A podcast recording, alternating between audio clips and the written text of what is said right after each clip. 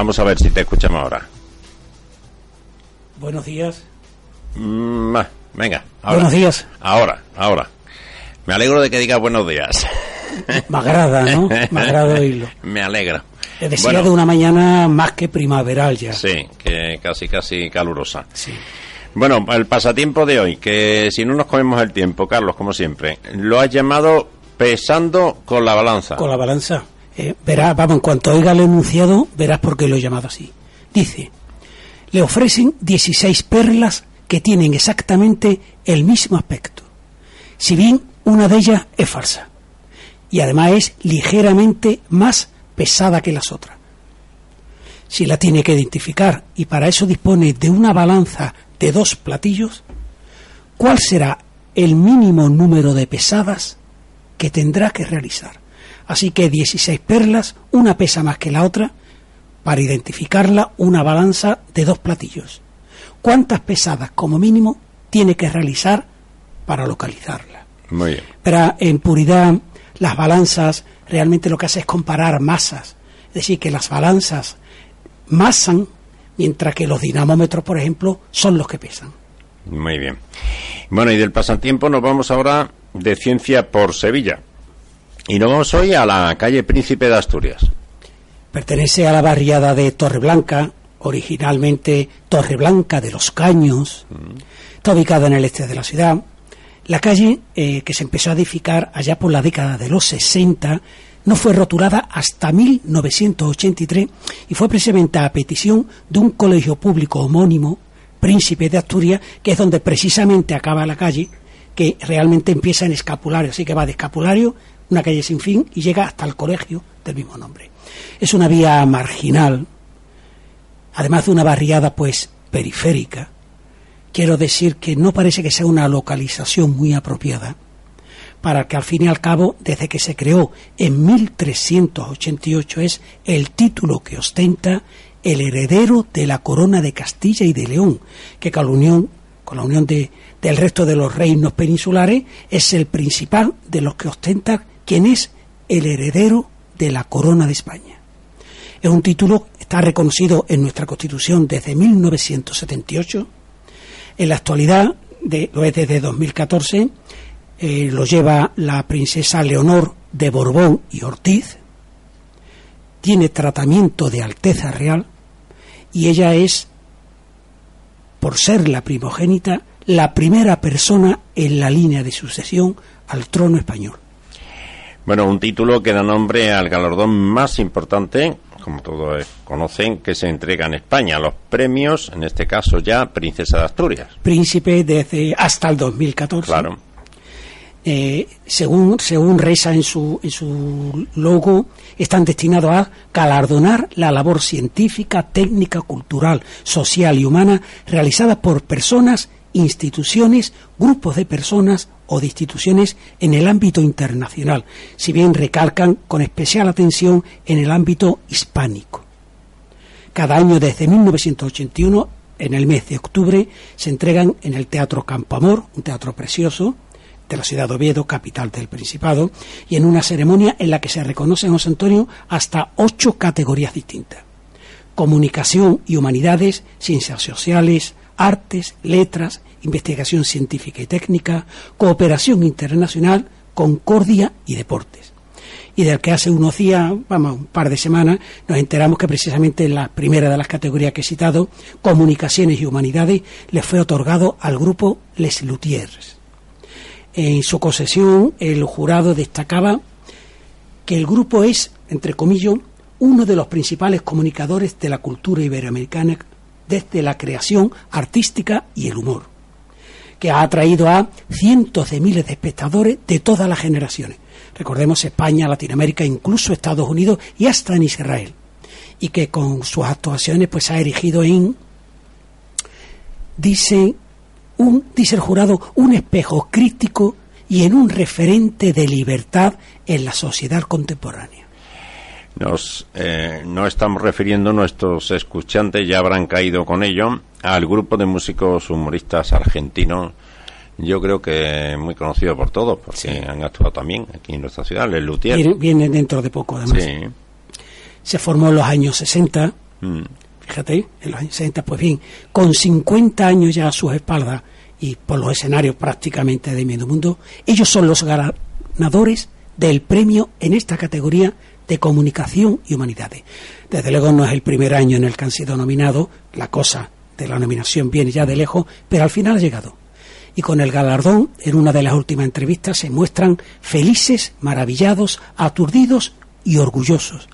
Y es que, de un lado, ellos piensan que con esta concesión se eleva al humor, se le eleva, se le eleva de categoría, y eso es algo que suma, y eso es, por supuesto, siempre necesario.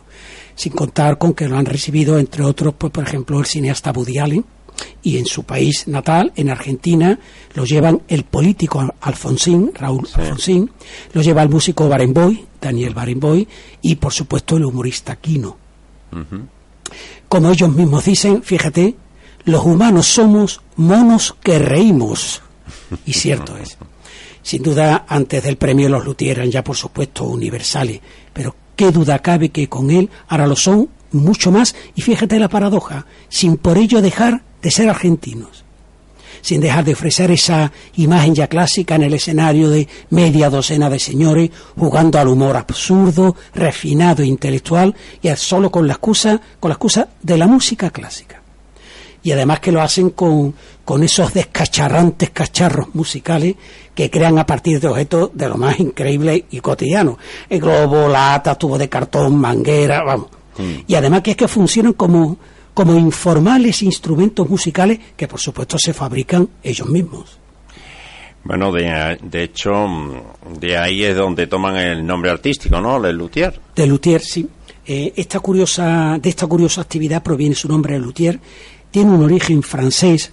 Originariamente la palabra hacía referencia tanto al arte de construir instrumentos de cuerda como a la manera de nombrar a quien lo fabrica, afina y repara. Normalmente está relacionado con instrumentos de cuerda, de cuerda tanto frotada como pulsada.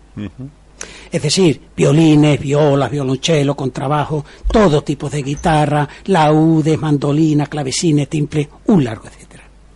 Pero sucede que con el paso del tiempo el significado del término ha crecido. En la actualidad con él se designa a toda aquella persona que construye cualquier tipo de instrumento musical o incluso, fíjate, en Argentina a cualquier tipo de instrumento, a la persona que lo construye lo llama luthier. De hecho, el término ha dado lugar tanto a un apellido como a un nombre. Ejemplo archiconocido del primero es el alemán Martín Lutero, me refiero al religioso agustino que impulsó la reforma religiosa en Alemania en el siglo XV, que condujo al luteranismo. Mm. Y del segundo, de la influencia en el apellido, el más cercano a nosotros, estadounidense, mártir Luther King, pastor de la Iglesia Bautista, conocido y reconocido activista pues de, de muchos derechos humanos. Bueno, algo más que añadir de ese término, del término luthier. Por hablando ya desde el punto de vista de la ciencia gramatical, sí, comentar que el galicismo luthier con H ya ha sido adaptado y adoptado por el castellano, apareció en la vigésimo tercera edición del diccionario de la Real Academia Española y se escribe sin H, Luthier, pero sin H. Esta edición a la que me he referido es la que se publicó en 2014, fue la que puso colofón a las conmemoraciones del tricentenario de la RAE. De hecho, mm. dimos cumplida información tanto del diccionario como del acto aquí en esta sesión. Y en él se puede leer también está en otros diccionarios al uso, que tanto con género masculino como con femenino el término tiene la acepción de persona que construye o repara instrumentos musicales de cuerda. Proviene del francés lut, que a su vez deriva del árabe al-lud, es decir, primera traducción, alud, laud, me refiero al instrumento musical, pero más genéricamente el árabe alud significa la madera. Bueno, pues un instrumento musical que, por cierto, y como otros tantos que alguna vez se han citado aquí, cuando hemos hablado en Ciencia de Sevillanía, tiene calle en Sevilla, la calle Laud. Así es. Es un instrumento de cuerda pulsada, su origen es medioevo, entra en Europa a través de la península ibérica, lo traen los árabes y, y estuvo en uso, en uso desde el siglo XIV hasta el siglo XVIII. Ya en la actualidad, por extensión, y al igual que ocurre con Luthier, el término laúd designa, fíjate, a cualquier instrumento en el que las cuerdas estén en ese plano paralelo a la caja a lo largo de un mástil saliente. Todo se les conoce como laúd. Y dice bien, tiene calle en Sevilla. Está entre las vías Guitarra y Azorín. Se rotuló en 1971 y pertenece al barriado, perdón, al barrio de La Plata. Estamos en el este de la ciudad. Se crea en 1950 y precisamente cuando el Cerro del Águila, ya en esa dirección, mejor dicho, en ese sentido, ha alcanzado ya su total expansión, está limitando con la carretera su eminencia. En realidad esta calle forma parte de una barriada. Se la conoce como barriada de la música y lo es por motivos obvios. A la ya citada laúd y guitarra, muy cerquita de ella encontramos violín, diapasón, flauta, la calle flauta cruza a la calle laúd, bandurria, acordeón, en fin, mm, calles musicales o, o quizá música callejil. Bueno, y volvemos al grupo Lelutier. ¿Qué podemos decir de los instrumentos informales, esos que has comentado, que utilizan en sus actuaciones, y que se han inventado y, tocan en esos escenarios? Sí, sí, ellos los inventan, me imagino que probablemente no lo construyan, pero sí los diseños, las medidas para que se ajusten a los tonos que tienen que dar. Claro. Pues mira, desde el punto de vista tanto de la ciencia como de la música, la verdad es que es mucho lo que habría que decir. Eh, como he sabido, este grupo, además de los instrumentos formales, me refiero, llevan su batería, llevan su piano, su guitarra, su teclado, pues también usan eso, unos instrumentos musicales informales. Ellos los tienen clasificados de una manera heterodosa, sui generis, y, lo, y los conocen como tres categorías, atentos, instrumentos que parodian a otros ya conocidos. B. Instrumentos que producen timbres insólitos y seis, instrumentos que se basan en objetos cotidianos.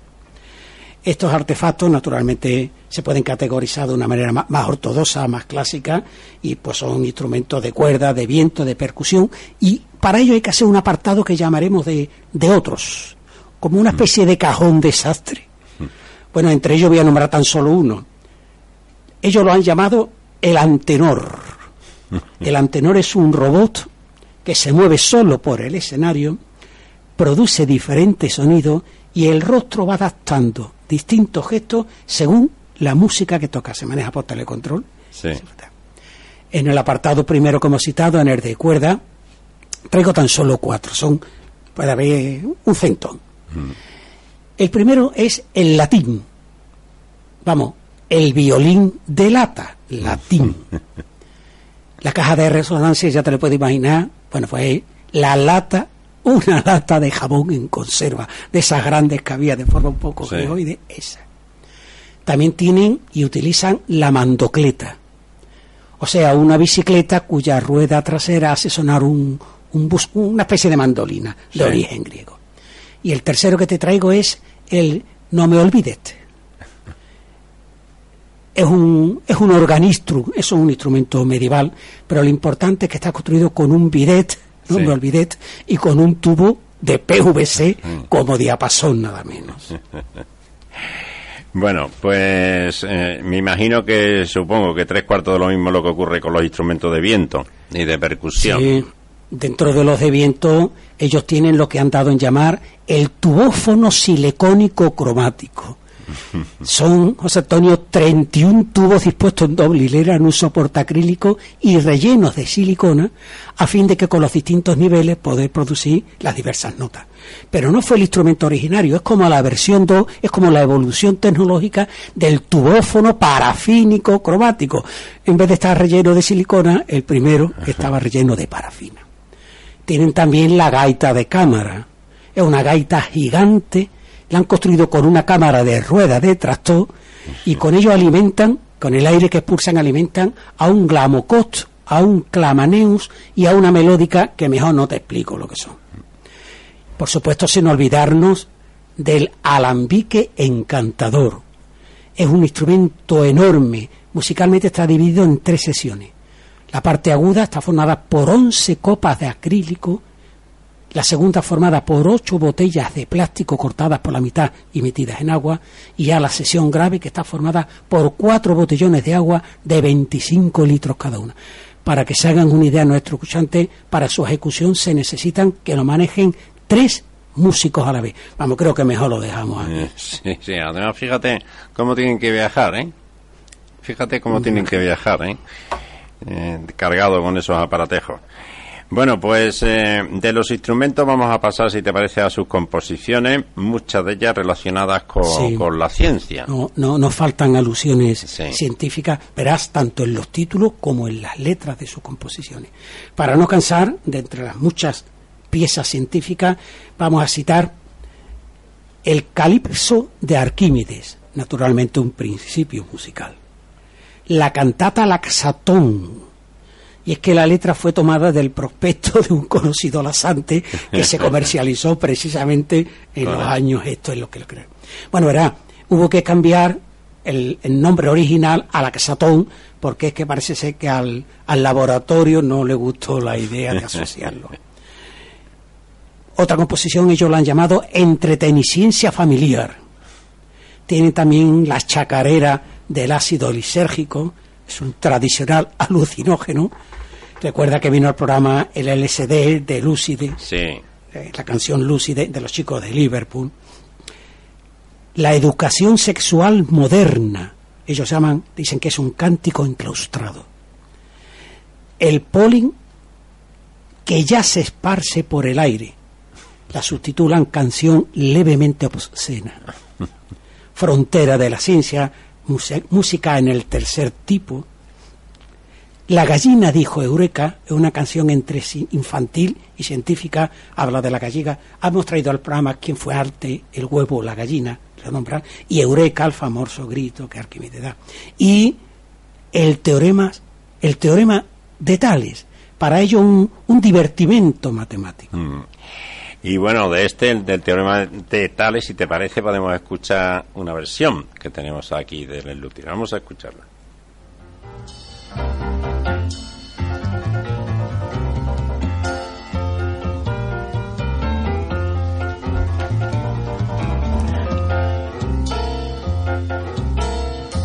Si tres o más paralelas, si tres o más paralelas, si tres o más paralelas, si tres o más paralelas, son cortadas, son cortadas. Por dos transversales, dos transversales, son cortadas, son cortadas. Por dos transversales, dos transversales. Si tres o más paralelas, si tres o más paralelas son cortadas, son cortadas, son cortadas, son cortadas.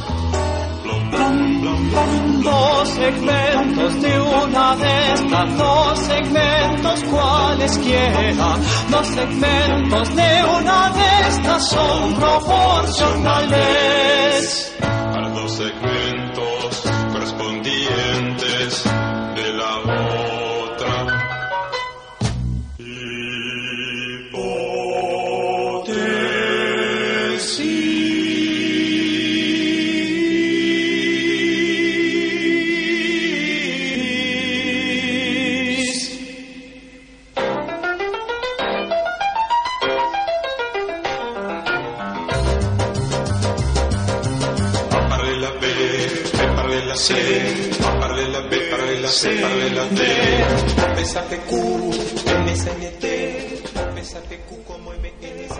Se trata, ya lo hemos comentado, de un divertimento matemático. No hemos dicho que es de 1967, así que 50 años ya.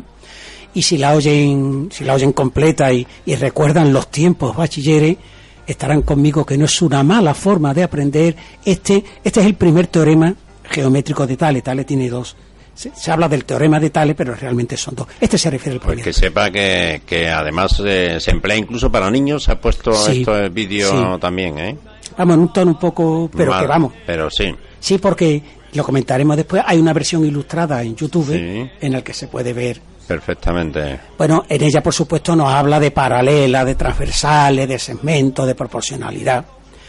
Esta canción forma parte del álbum Sonamos pese a todo, no se emitió hasta 1971 y para algunos nunca fue tan divertido estudiar matemáticas.